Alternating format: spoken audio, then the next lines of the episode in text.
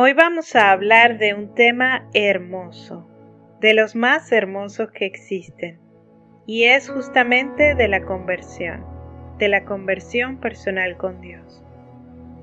Pero, ¿de dónde parte la conversión? Nos llama a través de la iglesia, a través de personas, a través de encuentros, a través de momentos significativos en, la vida de, de la iglesia, en nuestra propia vida. La conversión parte de un llamado una relación con Él. Poco a poco esa llamada se va haciendo más intensa y aunque uno no quiera escucharla, vuelve a presentarse.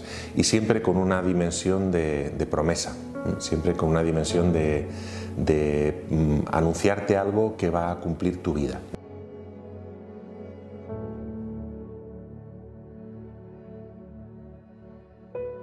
La vocación es esa llamada del Señor que la Iglesia tiene que discernir para lo cual es muy importante que haya personas junto a nosotros que nos ayuden a escuchar la voz del Señor. Pensemos en, Samuel en el Antiguo Testamento junto a, Elí, que oye varias veces que pronuncian su nombre en medio de la noche y Elí pues dice yo no te he llamado. Y a la tercera vez comprende que es el Señor el que le llama. Necesitamos sacerdotes, personas consagradas, cristianos que nos ayuden a escuchar esa voz del Señor, que es una promesa para nuestras vidas. O sea, no es nuestro amor, es Dios quien nos da su amor cuando nos abrimos a Él para que nosotros podamos amar a los demás. Y eh, dice, dice San Juan, dice, en esto consiste el amor, no en que nosotros hayamos amado a Dios, sino en que Él nos amó y envió a su Hijo como víctima propiciatoria por nuestros pecados. El amor de Dios ha sido derramado en nuestros corazones por medio del Espíritu Santo que se nos ha dado, sobre todo en el bautismo, claro. Pero en esto consiste la, verdadera conversión, en abrirnos a ese amor. Y también es cierto que muchas personas pues estamos bautizadas o están bautizadas y no han tenido esa conversión. El anhelo doloroso.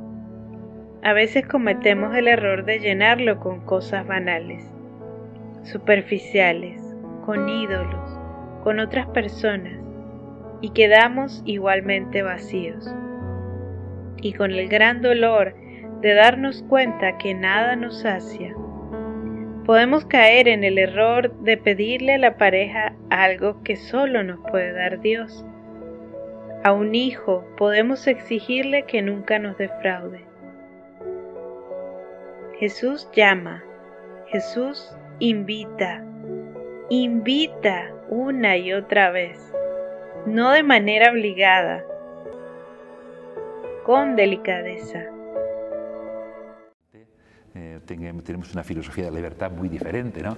por no hablar de todo lo que supone este dinamismo eh, de, crecimiento en el amor que está ya eh, claramente formulado por San Pablo en el Nuevo Testamento, cuando él nos dice que para ser libres nos libertó Cristo.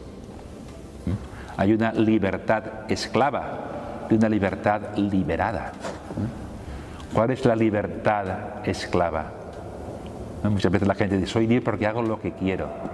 Eh, cuidado, porque muchas veces haces lo que tus pasiones quieren, no lo que tú quieres. ¿eh? ¿Qué es lo que realmente te hace libre? ¿Eh? Pues es realmente aquel amor que te puede dar la dignidad de hijo.